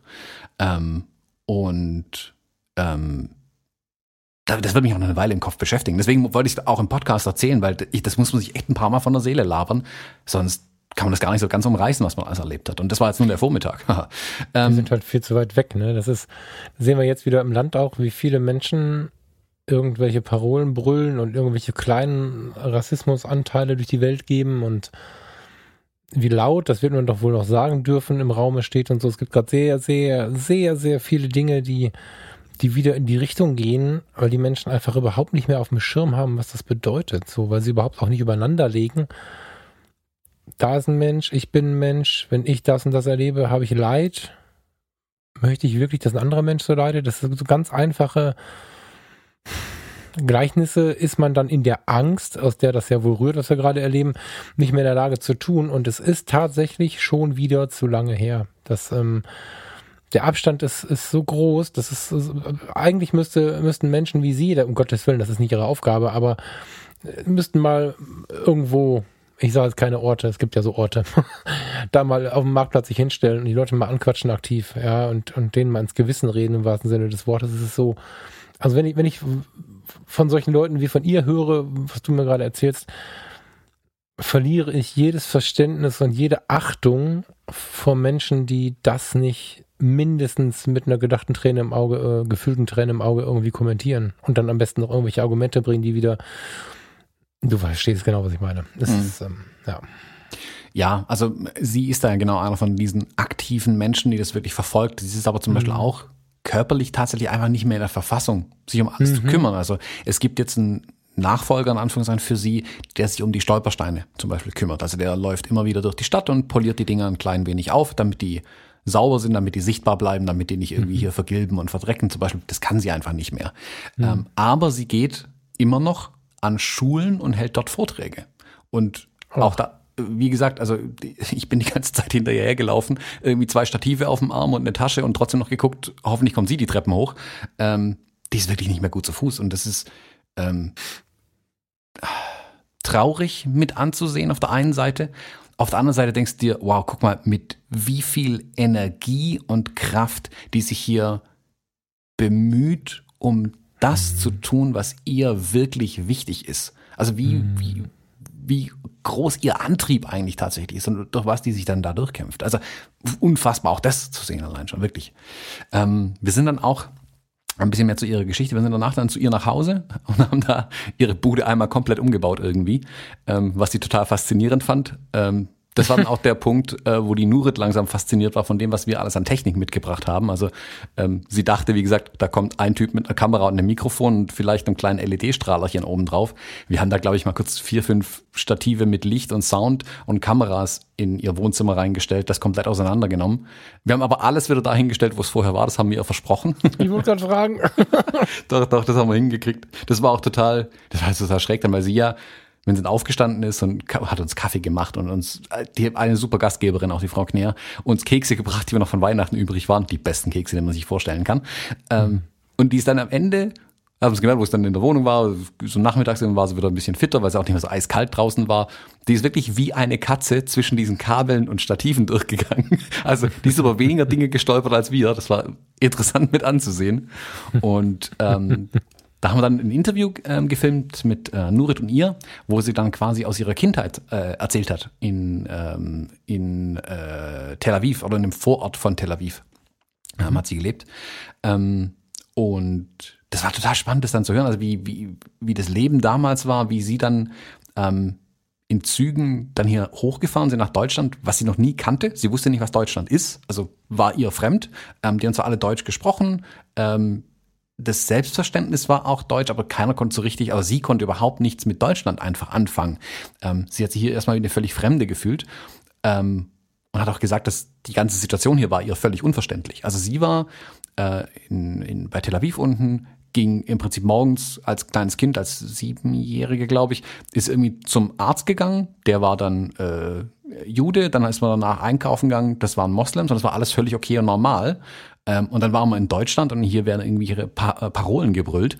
Und das war einfach eine völlig verquere Welt, mit der niemand was anfangen konnte. Oder sie damals mhm. nichts anfangen konnte. Und auch, sie hat auch gesagt, dem, sie hat sich von, schon immer dafür interessiert, aber in der Schule, also nachdem der Krieg dann vorbei war, auch in der Schule hat keiner drüber gesprochen. Es gab zwar Geschichtsunterricht, aber Geschichtsunterricht hat damals bei 1933 aufgehört. Dann kam mhm. nichts mehr im Geschichtsunterricht und dann war der vorbei. Also es gab keine Geschichte da dazwischen. Da hat man nicht drüber gesprochen, was natürlich fatal war, was dann in den Jahren danach sich auch zum Glück geändert hat. Aber interessant ist von ihr zu hören und trotzdem zu sehen, mit welchem Drive sie das dann verfolgt und mit welcher Hingabe sie dann da dahinter ist. Und über die Jahre hat sie sich dann halt mehr und mehr dafür interessiert ähm, oder mehr nachgeforscht, was denn hier tatsächlich passiert ist, was dann, wie gesagt, dazu geführt hat, dass sie ähm, die, die Juden, die damals in Kirchheim gelebt haben, alle angeschrieben hat per Brief, also 70er Jahre, 80er Jahre. Wir reden hier wirklich von Hinsetzen, Karteien durchwühlen, Briefe mhm. schreiben, auf den Brief warten, bis er zurückkommt und wirklich Überzeugungsarbeit leisten musste. Was ich, was ich zum Beispiel total faszinierend fand, das hat sie erzählt, wenn sie den Leuten Briefe geschrieben hat, war die erste Frage, die immer kam, wie alt sie wäre. Das habe ich erst nicht verstanden, sie hat es aber auch aufgelöst. Die Frage ist einfach, ob sie Täter sein könnte. Mm. Und als ich gesagt, nee, ich war sieben Jahre, wo ich hierher gekommen bin, dann war es für die Leute okayisch, äh, mit den Deutschen wieder Kontakt zu haben. Sie hat Geschichten erzählt von äh, einem, der hier gelebt hatte, der nie wieder Deutsch gesprochen hat, ähm, keine deutsche Musik mehr gehört hat. Das hat ihn, also hat er völlig ausgeblendet, seine Heimat und alles. Ähm, und erst, wo er hier dann wieder in Kirchheim ankam und gesehen hat, wie er hier herzlich empfangen worden ist, dann damals in den 80ern war das dann, glaube ich, irgendwann 70er, 80er Jahre irgendwann, ähm, dann konnte er für sich auch ein Stück weit mit dem Kapitel abschließen und konnte dann wirklich wieder Deutsch reden und seine, also seine Herkunft in Anführungszeichen, ähm, ein Stück weit anerkennen. Also es muss hoch emotional alles gewesen sein die ganze Zeit. Für sie auch. Ähm, sie selbst war auch x-mal, dann wird noch in, in Israel unten, ähm, hat auch bis heute pflegt sie Brieffreundschaften mit äh, ein paar von den Leuten, mit den Nachkommen äh, der Leute in die USA, nach, in, nach Südamerika, in Israel leben einige. Ähm, ah, super ergreifend. dann hat sie ganz viele Bilder auch gezeigt aus der damaligen Zeit, also in Fotoalben drin, sowohl von den Dingen, die hier passiert sind, aber auch von ihrer Zeit äh, in äh, damals Palästina zum Beispiel. Ähm, und die habe ich abfotografiert. Das war ein Teil des Auftrags, die Bilder zum Beispiel zu digitalisieren völlig technischer Vorgang, super langweilig. Mhm. Aber die Bilder zu sehen, inhaltlich, ja. Inhaltlich, wow, unglaublich spannend. Ich habe hier ähm, zwei Sachen fallen mir dazu ein. Einmal ganz kurz, ähm, generell ein spannendes Thema für uns, weil mein Vater war ja ein älterer Vater. Also wenn mein Vater mir ein Brot in die Grundschule hinterhergebracht hat, dann sagte irgendwer, dein Opa steht draußen. ähm, was dazu führt, dass mein Vater noch geflüchtet ist. Mein Vater ist aus Ostpreußen, die sind im Flüchtlingsträg beschossen worden und so weiter und so fort aus der Luft. Also ganz krasse Geschichten. Somit bin ich in diesen, in diesen Weltkriegsdingen noch relativ gebrieft, muss man sagen. Und ähm, jetzt, wo wir uns auch mit der Seefahrt so ein bisschen beschäftigen, ähm, da kommt ja auch dann das Thema auf. Also wenn man nicht nur guckt, wo kann ich heute Cocktail trinken, sondern sich mal tiefer mit solchen Themen beschäftigt, landest du ja ganz automatisch in genau diesen Regionen, wo die Menschen ausgewandert sind, wo sie geflüchtet sind, vor dem Krieg, während des Krieges, nach dem Krieg, wie viele Menschen in die USA ausgewandert sind. Jetzt sagen wir immer, der Teil der Familie ist in die USA ausgewandert oder die und die Juden sind in die USA geflohen. Ja, wie haben sie es denn gemacht? Ne? Die saßen mit Hunderten auf irgendwelchen Schiff unter Decks für unbezahlbares Geld und haben tagelang gehofft, dass sie die Überfahrt überstehen und so. Das sind unfassbar interessante Parallelen zu den Flüchtlingen, die wir heute haben, die aus Syrien und diesen Ecken kommen, die in der ganzen Welt verstreut sind. Also unser, unser in der letzten Firma, der Azubi, der Erd, der kam aus, aus Syrien und seine Mutter, der Vater ist verstorben im Krieg, die Mutter ist in Saudi-Arabien, der eine Bruder ist in Schweden, der nächste ist, also das ist, wenn die Familientreffen machen, ein Riesenaufwand, da müssen wir ein Jahr für sparen. Und ähm, das wiederholt sich halt jetzt in allen möglichen Bereichen so und trotzdem schnallen wir halt nicht äh, auf mehreren Ebenen, wie gefährlich sowas ist. Ne? Das ist so hm. das eine, was mir dazu einfällt. Und ähm, oh, was hast du gerade noch gesagt? Verdammt. Reiserei. Also es gibt zum Beispiel dann noch ein Beispiel, was sie uns auch erzählt hat. Ähm, sagte die Irrfahrt der St. Louis was? Nee, er ist wimmelt leise, aber nicht, kann ich jetzt nichts so sagen. Hilf mir mal.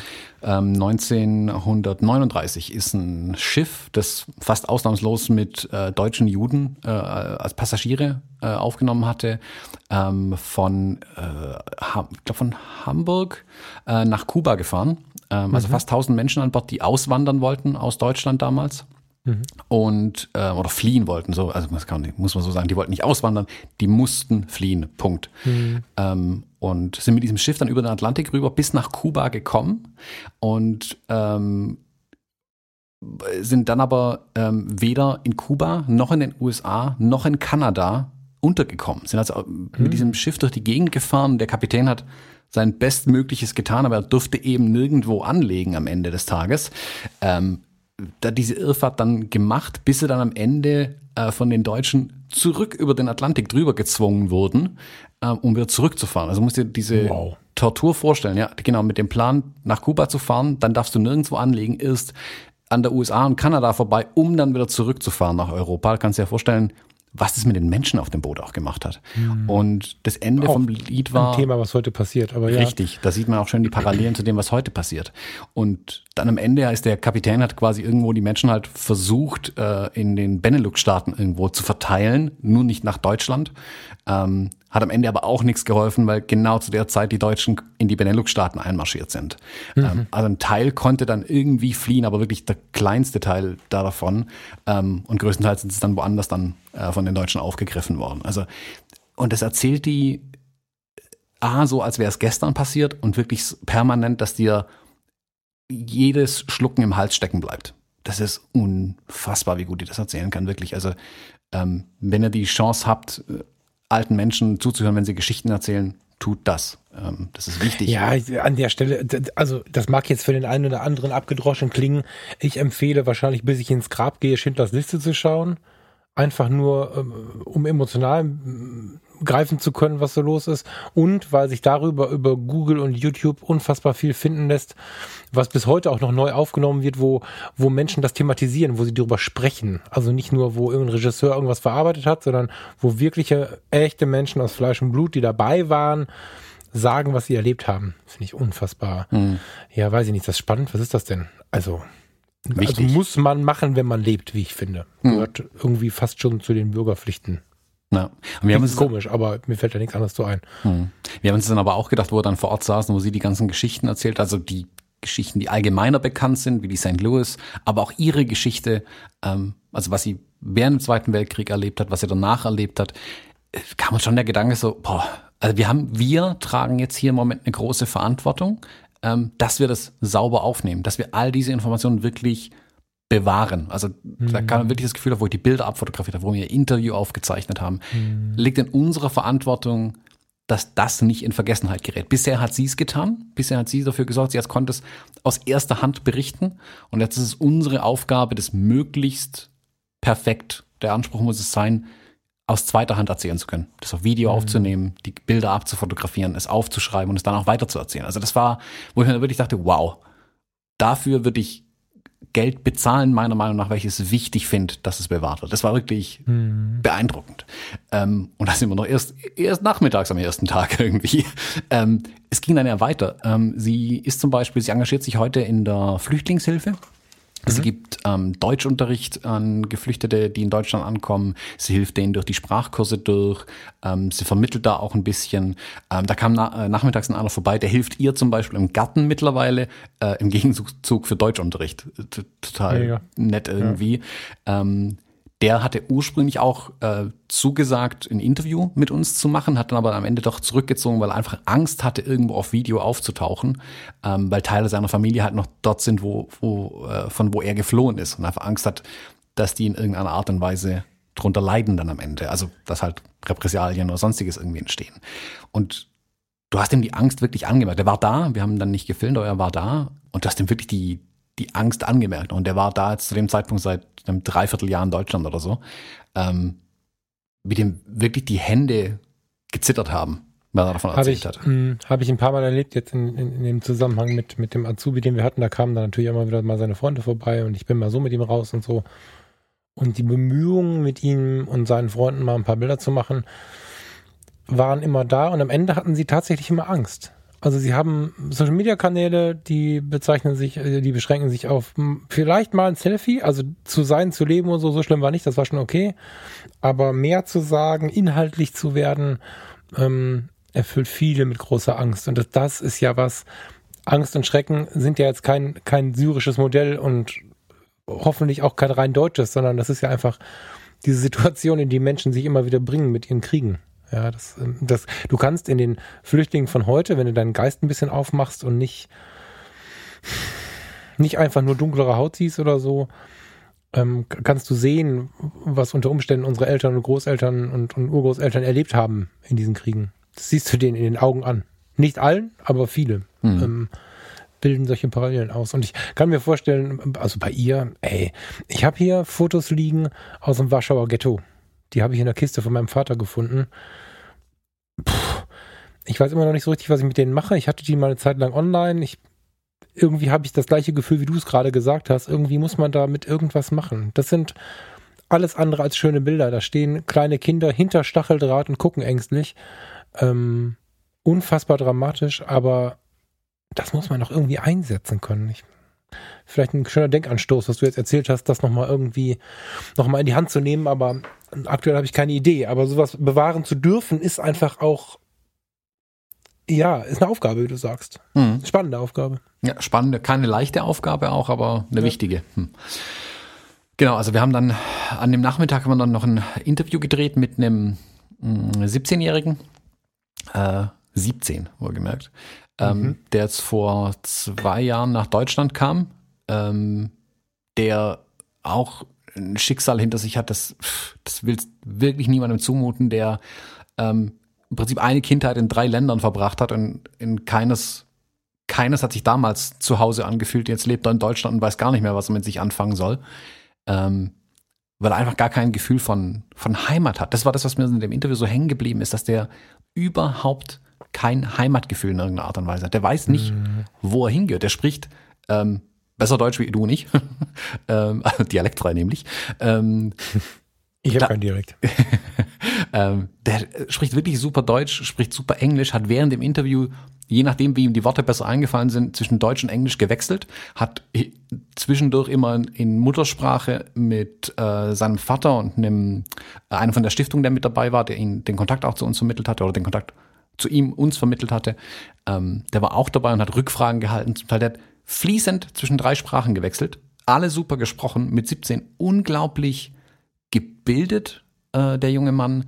Ähm, du merkst Welterfahren, auch wenn er das nicht wollte, aber er hat diese Welterfahrung, er hat schon viel in der Welt gesehen einfach. Das, das merkst du den Leuten ja an, finde ich, wenn sie mhm. reisen waren, wenn sie Dinge schon gesehen haben in der Welt, erlebt haben. damit mache ich jetzt nicht nur Schlechtes, sondern auch Gutes. Er hat viel Schlechtes erlebt, aber trotzdem, das macht die Leute, erwachsen ist das falsche Wort, man muss fast sagen, alt. Das beschreibt es vielleicht besser. Es, er ist dadurch viel erwachsener, als alle 17-Jährigen, die ich in meinem Leben getroffen habe, mich eingeschlossen. Hm. Das ist, wenn ich bedenke, der ist halb so alt wie ich, ja, weniger, ähm, 20 Jahre jünger wie ich und unglaublich wirklich. Und was der dann auch erzählt hat, das geht dir so nahe. Und da haben wir das, da haben wir es dann ein bisschen umgebaut in dem Raum. Die saßen dann am, am Esstisch. Das war so ganz stimmungsvolles Licht dann plötzlich. Ähm, also mit schimmeriger, schummriger Lampe im Hintergrund. Wir haben das so ein bisschen auch entsprechend ausgeleuchtet an dem Raum.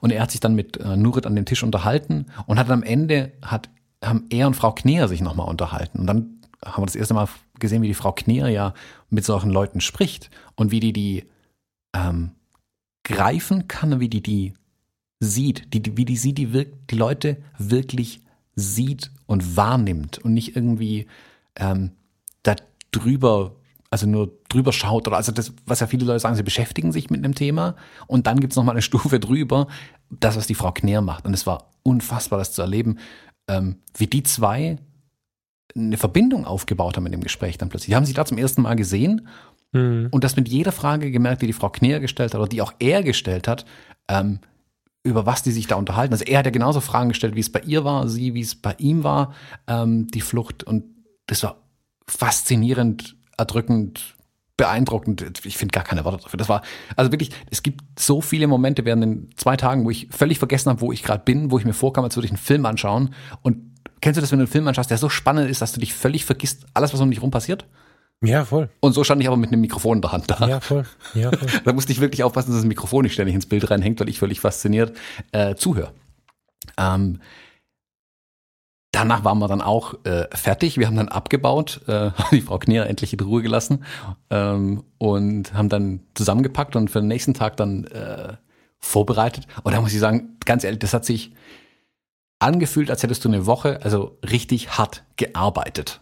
Einfach mental. Das, klar, körperlich war das auch ein bisschen ein anstrengenderer Job vielleicht mit Sachen schleppen den ganzen Tag und Zeug auf und abbauen und hin und her. Hast du ja nicht gesehen, aber mental war das so ähm, anstrengend. Das war ungewohnt tatsächlich. Es war ungewohnt. Seit langem habe ich sowas zum ersten Mal wieder erlebt, dass ich so viel zu verarbeiten hatte. Und dann ging es am nächsten Morgen direkt weiter. Ähm, am nächsten Morgen haben wir dann eine Schule besucht und haben in der Schule ähm, einen Vortrag von der Frau Kneer gehört, ähm, über die ähnlichen Themen wie am Vortrag nochmal, aber da ging es mehr darum zu zeigen, im Film dann später, dass sie diese Vorträge hält. Und dann haben wir das also ein bisschen gefilmt und sie hat ihren Vortrag gemacht, super interessant, das war vom, vom Geschichtslehrer aus initiiert, die ganze Aktion. Ähm, die ganze Klasse, das hat, aber du merkst ja, wenn du in so eine Klasse reingehst, die waren alle um die 14, 15 Jahre alt, 15 Jahre alt müssen die gewesen sein wie sehr die ihr an den Lippen hingen tatsächlich. Also ich dachte mir, ich habe die Frau Kneer ja am Tag davor erlebt, die spricht sehr leise, aber sehr inhaltsvoll. Also die kann jetzt nicht eine riesen PowerPoint-Präsentation vorführen und rennt da vorne rum und ähm, band äh, die Aufmerksamkeit der jungen Leute auf sich durch flashy Effects und hast du nicht gesehen, was ich machen müsste, sondern die hat nur ihren Inhalt eigentlich. Das ist eine kleine, zierliche, unscheinbare Person, die eigentlich nur in Anführungszeichen Inhalt hat. Und ich hätte gedacht, oh Gott, es geht komplett schief in der Schule. Die fangen an, der Nase zu bohren, Kaugummis zu werfen und sonst was zu tun. Die sind ihr völlig stumm an den Lippen geklebt. Anders kannst du es nicht sagen. Wir hatten eher Probleme, ähm, so Reaktionsshots von den Schülern zu bekommen. Weil die haben einfach nur nach vorne geschaut, als wird da ein UFO landen. Das war fast schon schwierig für uns. Ähm, Aber man holt dann da natürlich das Maximum raus. Und danach hat sich dann eine kleine Gruppe von Schülern noch mit ihr zusammengesetzt und mit ihr ähm, über, also dann die, die, die äh, Zeit im Krieg und, davor über, äh, über den Nationalsozialismus gesprochen. Die hatten ein Projekt gemacht, wo sie quasi sowas als mh, Seminararbeit, wie nennt man sowas, als ja, größeres Projekt halt abgewickelt, haben sich darüber informiert und hatten dann jetzt halt die Chance, nochmal mit ihr direkt drüber zu sprechen. Und es war, ich muss wirklich sagen, das hat mir ein bisschen die Hoffnung an die Jugend zurückgegeben, die zu sehen, ähm, wie interessiert die war. um mal so ein alter Mann-Ding unterzubringen. Oh Gott, ich bin nur von Leuten umgeben, die. Ja. Nee, aber äh, ich habe ganz Ich weiß, ehrlich, meinst, ich habe schon lange ja, nicht mehr mit viel mit Jugendlichen zu tun gehabt. Und Ich sehe die hier auf der Straße rumlaufen und brüll halt raus, get off my lawn und seid nicht so laut. Ähm, und ich weiß ja, wie ich als Jugendlicher war. So muss kann sie Ich ja stehe voll auf die Jugendlichen von heute, weil die. Ähm, Genau, ich bin aber eigentlich auch ein ganz großer Fan von den Jugendlichen heute und ähm, Da aber in der Klasse zu sitzen und es live mitzuerleben, ist dann noch mal ein Stück anderes, weil es gibt ja. dir einen Beweis für deinen Glauben. So, ähm, mhm. ähm, ich fand es faszinierend, was für, also a, wie die immer noch gebannt waren, was für schlaue Fragen die gestellt haben, wie die auch nachgebohrt haben und wirklich genau von ihr die Dinge wissen wollten und auch wirklich super unbequeme Fragen gestellt haben. Das fand ich faszinierend. Eine Frage wirklich wie ein Dolch war so nach dem Motto, warum sie denn damals quasi nichts gemacht hat während dem Zweiten Weltkrieg, also warum sie nicht was für die Juden gemacht hat, damals quasi. Mhm. Äh, und dann denkst du schon, uh, schluckst kurz und meinst, A, war ich sieben Jahre alt, B, und hat dann halt erzählt, wie es damals war, dass auch zum Beispiel die Informationen von ihr auch ferngehalten wurden. Also man hat nicht drüber gesprochen. Niemand hat darüber gesprochen. Man ist komplett totgeschwiegen zum Beispiel. Ähm, und erst später, und hat sie auch da hat sie dann von diesem Geschichtsunterricht bei ihr erzählt, wo niemand Geschichte erzählt hat. Also es gab keine Geschichte, die ihr beigebracht wurde. Auf der anderen Seite hat sie zum Beispiel erzählt, als sie hier in Deutschland angekommen ist und äh, in die Schule gegangen ist, ähm, einer der Lehrer muss wohl so ein totaler Obernazi gewesen sein, der sie am laufenden Band gemobbt hat, weil sie aus Palästina kam. Und er einfach geglaubt hat, da ist bestimmt jüdisches Blut irgendwo drin. Ähm, und auch das dann nochmal zu hören, das war faszinierend. Und dann hast du auch bei den Schülern wirklich gesehen, wie denen das Herz in die Hose rutscht irgendwie. Ähm, aber auch faszinierend, wirklich ähm, unglaublich, was er da ähm, alles mitbekommen haben. Ähm, ich habe mich mit dem Lehrer noch ganz kurz unterhalten, weil ich halt wissen wollte, wie er das Projekt irgendwie mit denen gemacht hat. Und der war auch völlig begeistert von seinen Schülern und hat auch gesagt, wow, er fand es echt toll, ähm, wie die das gemacht haben. Ist er jetzt auch froh, dass es vorbei ist, aber vielleicht auch ein bisschen nervös, ähm, weil er auch ein Filmteam in der Schule war. Das war auch faszinierend. Also wenn du mal viele Augen auf dich gerichtet haben willst, geh mit einem mit Drehequipment in eine Schule. Ähm, mhm. ich glaube, ich bin in vielen Instagram Stories an dem Tag untergebracht gewesen, ähm, weil wir haben halt, wir zwei sahen halt auch aus wie so Klischee Filmmenschen irgendwie. Also ich, ich habe mal an uns runtergedacht, mir, oh, Warum ist es so, dass wir so klischeemäßig aussehen mit mit äh, hier mit äh, Teleskop, Mikrofon und ähm, hast du nicht gesehen in der Hand? Ähm, also ähm, mal so, du siehst ja sowieso, du bist ja sowieso voll der Hipster optisch, ne? Und als der Julian mir, ähm, als ich ihm begegnete, erzählte, was er so macht, habe ich gesagt, ja klar, sieht man doch. Also finde, ihr seid schon sehr klassisch. Ja, also wir passen da voll Klassisch, optisch, ja, ja. Also das meine ich jetzt überhaupt nicht despektierlich, ne? Ganz, ganz wertschätzend. Ich mag das ja sehr. So. Und ja. Ja, das hat schon gut ausgesehen. That's it. Mm, und wir sind dann weitergezogen von der Schule, sind dann zu der Stiftung gefahren, wo wir die ähm, Gründer der Stiftung kennenlernen durften, die auch die ähm, Ideengeber für den ganzen Film eigentlich waren, haben uns da dann mit, äh, mit der Familie, die da dahinter steckt, äh, unterhalten ähm, was auch super faszinierend war, deren Beweggründe, was sie da alles erzählt haben. Ähm, wie gesagt, eine Stiftung für interreligiösen Dialog. Ähm, mhm. Ein Teil dessen, was sie dort dann gedreht haben, war zum Beispiel, die haben jeweils aus, also die haben aus der Bibel und einer der Mitarbeiter aus dem Koran und in äh, Israel unten äh, die Jüdin äh, aus den heiligen Schriften quasi vorgelesen und im Prinzip aus allen drei Religionen was rausgesucht, wo im Prinzip also zusammengefasst formuliert steht, ähm, hilf deinem Nächsten, hilf denen, die geflüchtet sind, hilf denen, die nichts haben, um einfach den Punkt zu untermalen, das ist auch eine tief religiöse Sache, anderen zu helfen, auch denen anderer Religion zu helfen. Und das ist genau deren Bestreben, was sie eben damit haben. Also da schließt sich dann auch der Kreis, warum man äh, hier diese Israel-Verbindung drin hat, warum man dann ähm, mit den Flüchtlingen, die jetzt nach Deutschland kommen, gesprochen hat ähm, genauso ähm, werden auch Teile in Israel noch zu dem Thema gedreht. Also es steckt noch viel, viel, viel mehr dahinter. Ähm, das war auch super interessant, mit den Initiatoren des Ganzen dann mal zu sprechen. Ähm, mhm. Da kam auch nochmal eine super interessante Verbindung dann mit denen zustande. A, der Mitarbeiter, der ähm, mit diesem jungen äh, Geflüchteten und auch danach noch mit uns durch die Gegend gezogen ist, das war mein ehemaliger Nachbar. Das ich, ich habe ihn gesehen, dachte mir, wir kennen uns doch von irgendwoher. Meint er, ja, er hat auch die ganze Zeit schon gedacht, irgendwo, wir haben uns schon mal irgendwo gesehen. Dann kam raus, er wohnt in Kirchheim und war früher in meiner alten Wohnung gegenüber gewohnt. Haben uns also wohl x-mal äh, auf der Straße schon gesehen, aber da siehst, hat keine Verbindung zueinander und dann trifft man sich mal wieder im Leben.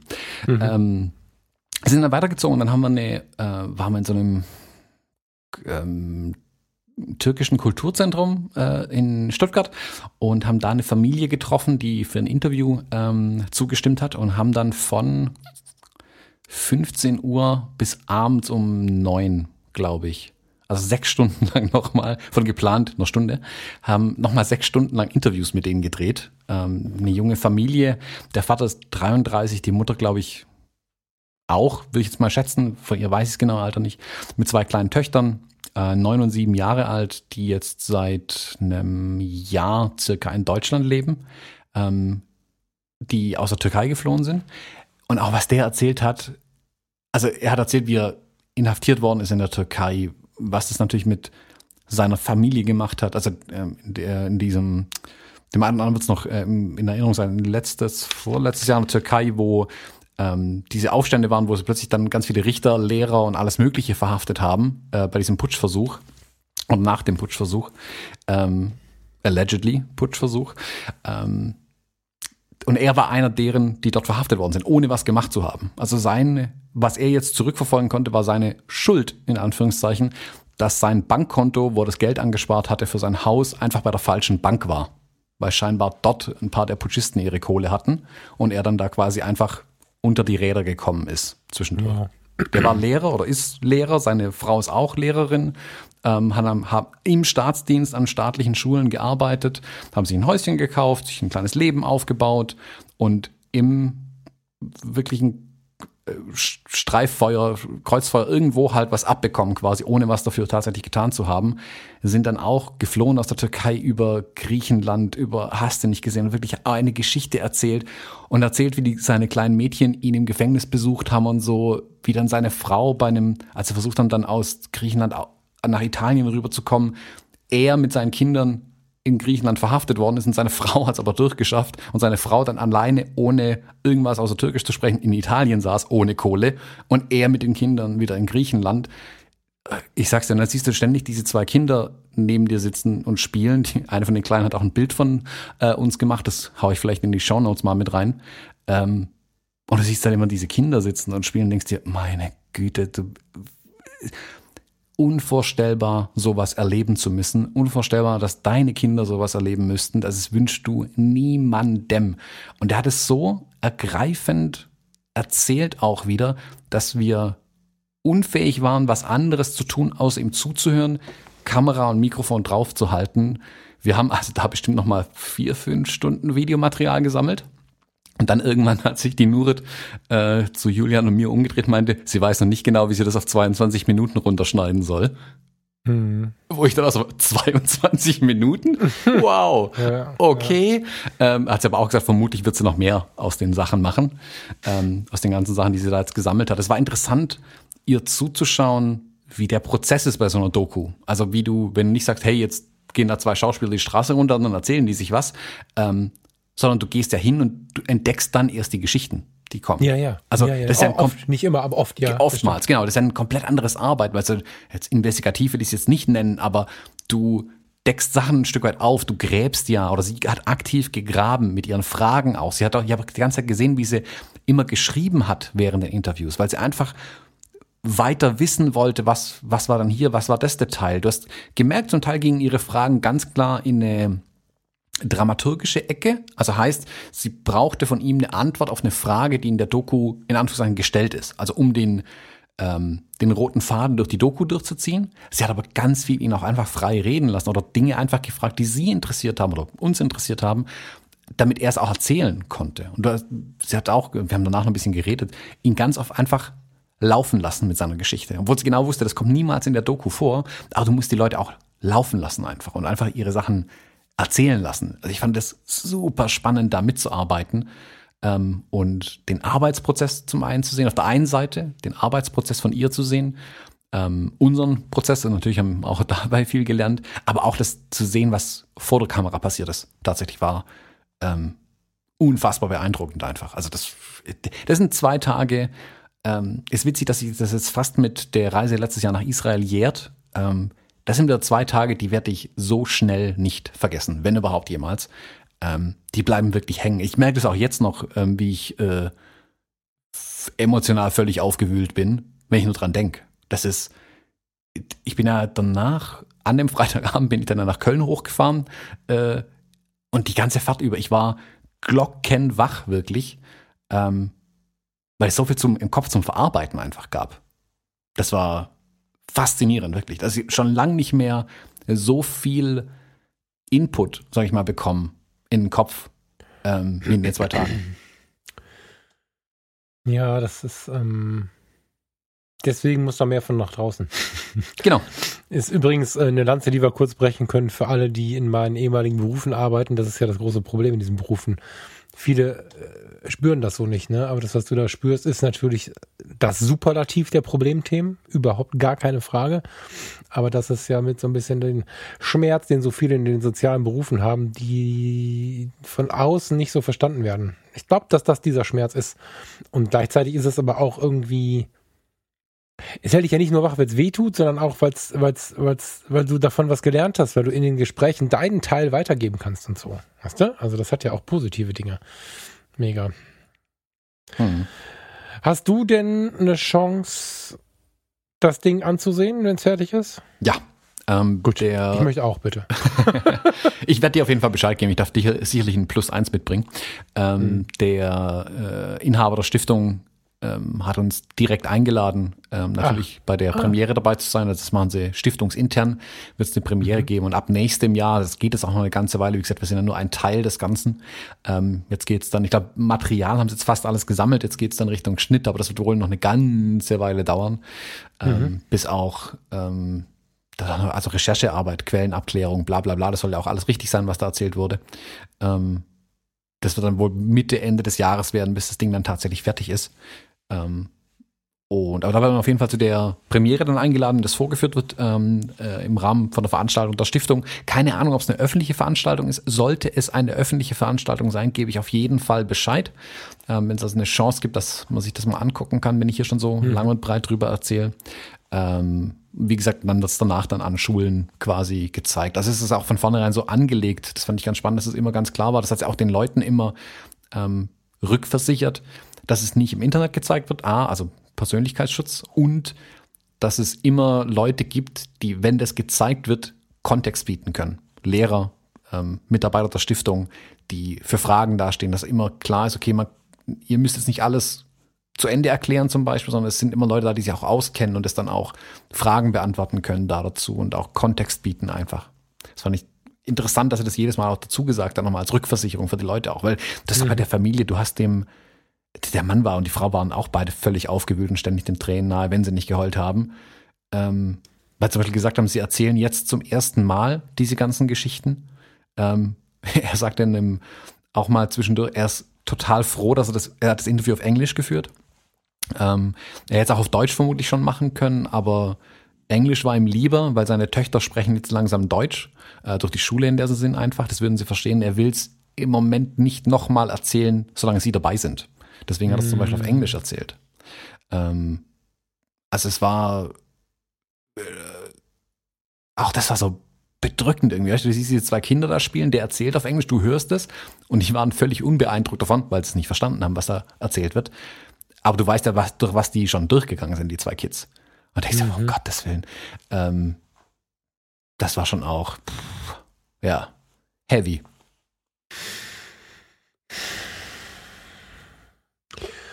Ich bin so gespannt. Ich habe dazu jetzt gar nichts zu sagen, nicht weil mich das nicht interessiert, sondern weil es mich jetzt auch mit gepackt hat, so ein bisschen. ja. Gibt es aber auch nichts zu sagen. Das ist einfach ein Thema, wo, wo eine große Verantwortung ist, auch hinzuschauen, so sich damit zu beschäftigen, auch wenn man dann vielleicht seinen schönen freien Tag hat, trotzdem mal sich so eine Doku anzugucken und wenn man die Chance hat, mit diesen Leuten zu reden, solange sie noch da sind, das ist nicht mehr lange Zeit, dann sollte man sich das auch irgendwie ganz dringend vornehmen. Hm. Es ist, ich habe also man sollte hinschauen, ja. Man sollte sich mit den Sachen beschäftigen. Man sollte es wirklich sehen, was passiert. Ähm, ich sehe es aber auch ein Stück weit tatsächlich als meine Verpflichtung ähm, mit den Werkzeugen, die mir gegeben sind, Kamera äh, oder Videokamera und Mikrofon in dem Fall, die Dinge sichtbar zu machen. Das mhm. ähm, so war schon mein Selbstverständnis auch an dem Tag. Also ich habe hier die Chance, Dinge sichtbar zu machen, die wichtig sind, Dinge, die mir wichtig sind, dass sie gesehen werden. Ähm, und habe jetzt mit dem, diesen technischen Wunderwerken in meinen Händen die Chance, das zu tun. Und ähm, war wirklich eine Ehre, das zu tun und aber auch mit entsprechend viel Respekt vor der ganzen Sache, vor den Menschen auch, muss man das dann natürlich auch tun. Ähm, und war eine faszinierende Erfahrung auch deswegen. Also endlich, wirklich, das war das, um den Kreis jetzt ein bisschen zu schließen, eben nicht Kaugummi zu filmen, ähm, sondern was für Herz und Kopf. Das war nach den zwei Tagen, Julia und ich, wir sind dann noch abends zusammen essen gegangen, kurz, ähm, um es auch ein Stück weit zu verarbeiten vielleicht. Dann da auch nochmal gesprochen und gesagt, wow, also da konnten wir uns beide noch nicht ganz umreißen, was wir auch alles erlebt hatten. Ähm, und habe auch gesagt, ja, richtig, war die richtige Entscheidung, ähm, das zu tun, absolut die richtige Entscheidung, auch diesen Wunsch ans Universum zu äußern. Ähm, jetzt, wo wir es dann gemacht haben, wo wir den Wunsch quasi erfüllt bekommen haben mit zwei, äh, ich sag mal, harten Arbeitstagen und äh, schweren Herzen jetzt, ähm, hat sich trotzdem so richtig angefühlt. Also ich würde das sofort wieder machen, das ist, steht außer Frage. Ich habe auch mit der, mit der Stiftung, mit, mit dem Eigentümer der Stiftung gesprochen, ähm, wenn er fotografisch Unterstützung braucht. Die sind auch in ganz vielen Ländern aktiv, ähm, dass wir da jetzt unbedingt ins Gespräch kommen müssen. Die Themen finde ich unglaublich spannend und ich will, also ich habe halt Bilder an der Wand hängen sehen in der Stiftung, die hat irgendjemand vor Ort in, in Afrika und sonst irgendwo auf der Welt mit so einer Ritschratsch-Kamera gemacht hat. Inhaltlich gut, wichtige Bilder, aber keine technisch guten Bilder und ich sage zwar immer, ein Bild muss nicht schön sein, aber es muss wichtig sein. Ja, das sind mhm. sie, aber ich weiß, ich kann die Bilder inhaltlich und technisch wichtig und gut machen. Mhm. Ähm, und ich sehe da eine Chance und ich will das ja machen. Da habe ich auch Ihnen gesagt, also ganz klar signalisiert, hey, lassen Sie uns ins Gespräch gehen. Ähm, ich muss damit nicht reich werden, ähm, aber eine Aufwandsentschädigung äh, reicht mir, wenn ich weiß, dass die, die Inhalte wichtig sind. Dann bin ich gerne bereit, ähm, da wirklich Herzblut reinzustecken und viel zu geben, weil ich den Inhalt so wichtig finde. Da war dann natürlich auch mhm.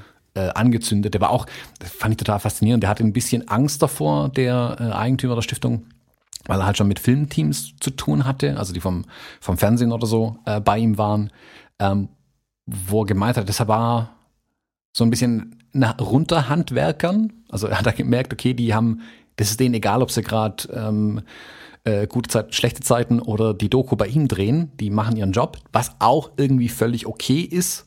Ähm, klar. Aber auch gesagt, okay, er hat bei uns beiden auch gemerkt, okay, wir hingen hier wirklich drin. Also wir haben ja auch Fragen gestellt. Und er hat gemeint, er hat es noch nie erlebt, dass die Kameraleute Fragen gestellt haben. Ähm, und ähm, deswegen hat er auch gesagt, also hier ähm, Mehraufwände aufschreiben, ähm, das will er uns auf jeden Fall vergüten. Ähm, er sieht jetzt, mit wie viel Technik wir hier auch angefahren sind. Das hat er sich so alles gar nicht vorgestellt und nicht, wie manche reagiert hätten, das bezahle ich nicht, das wollte ich nicht, sondern im Gegenteil reagiert hat, super, wie Sie das machen. Ich will, dass Ihre Aufwände hier auch ordentlich vergütet werden. Es muss hier niemand umsonst arbeiten. Ähm, war auch ein schönes Signal von ihm dann tatsächlich. Also wir haben uns auch tausendmal dann bei ihm bedankt, er so genauso bei uns und ähm, sind echt mit einem guten Gefühl äh, aus der Stiftung auch rausgelaufen. Mhm. Ja, passend zu dem, was ich anfangs gesagt habe. Ich glaube nicht, dass, äh, dass das unbezahlt bleibt. Vielleicht mal, aber im Großen und Ganzen sind das nämlich dann die Menschen, die es dann doch zu schätzen wissen, wenn sie es zu schätzen wissen können. Mhm. Vor gut. Ja, er ist ja auch Geschäftsmann. Also er hat ja eine Firma, also irgendwo kommt das Geld ja auch her und er mhm. äh, setzt es im Prinzip ein, um versucht, Gutes zu tun, sag mal so. Ähm, der weiß, was Dinge kosten. So, und das ist natürlich das Gute, wenn jemand weiß, was Dinge kosten, dass es dann auch wertschätzt und auch ganz klar sagt, nee, ähm, er will ja hier was erreichen, dafür muss er dann mal hin und wieder auch Geld in die Hand nehmen. Und da hat er ganz klar zugestimmt, äh, das dann auch zu tun. Fand ich schön. Also ich bin wirklich gespannt. Wie gesagt, ich, wir haben unser, unser Geld bekommen. Wir sind jetzt eigentlich schon dufte. Ähm, wenn dann noch mehr kommt, wow, unendlich dankbar dafür, wenn dann noch mehr, wobei mich Geld weniger interessiert, als wenn da noch mehr Möglichkeiten rauskommen. Das würde mich viel mehr mhm. interessieren tatsächlich, wenn da die Kontakte bestehen bleiben, zu meinem ehemaligen Nachbar zum Beispiel, äh, mit dem werde ich mich auch nochmal treffen, weil ich mehr wissen will einfach, einfach mal auf einen Kaffee treffen und nochmal noch ein bisschen reden. Ähm, der arbeitet äh, äh, in der Stiftung und auch mit der Stiftung selbst einfach gucken, okay, wo, wo gibt's noch was, wo kann ich Reportagen, fotografisch Reportagen machen oder Julian dann mitnehmen und das Ganze auch noch in Videoform ähm, zu äh, zu binden irgendwie, weil Video ja auch ein sehr mächtiges Werkzeug einfach sein kann. Also gerade in so einer kurzlebigen Welt ist ja manchmal ein Video ähm, das Mittel der Wahl, um was zu vermitteln auch. Da können tun sich Bilder manchmal schwer, anders tut sich auch Video manchmal schwer natürlich, aber ähm, da wollen wir unbedingt ran und da noch mehr machen. Ich bin mega gespannt. Thomas, du musst uns da jetzt irgendwie rausbringen, weil ich bin tatsächlich sprachlos. Also ich, ich, ich, möchte nicht so wirken, als wenn mich das nicht interessiert. Ich bin, ich bin einfach ein bisschen fertig wegen dem, was du mir da alles erzählt hast und hilf uns hier mal raus. Ähm, Falk, jetzt musst du sagen Thomas. Thomas? Du hast noch einen Veranstaltungstipp. Ach du he. Ja, ich habe ich hab auch noch einen Erfahrungschaftstipp, genau. Da kommt sehr. Ich habe sogar die Seite schon wieder zugemacht hier, weil ich so völlig fertig bin. Ähm, Untold Stories von Peter Lindbergh geht durchs Land. Ich gebe mir das, ich äh, suche gerade parallel trotzdem mal schnell nach der, genau, du musst nur Peter L eingeben, dann kriegst du die Ausstellung schon dieser Tage. Vom 5. Februar bis zum 1. Juni, also Juni 2020, also läuft schon, im Museum Kunstpalast in Düsseldorf. Ähm, gibt es auch, jetzt muss ich ein bisschen scrollen, eine Ausstellung des Kunstpalastes Düsseldorf in Kooperation mit dem Peter Lindbergh Studio hm, hm, hm, und dem Haus für Kunst und Gewerbe in Hamburg, dem Hessischen Landesmuseum Darmstadt und dem Madre in Neapel. Also das ist wahrscheinlich eine Wanderausstellung. Ähm, es ist so, dass diese Ausstellung von Peter Lindbergh zu Lebzeiten, muss man ja heute leider sagen, selbst kuratiert wurde. Das war die erste, die er selbst kuratiert hat und durch sein Versterben ja leider auch die letzte.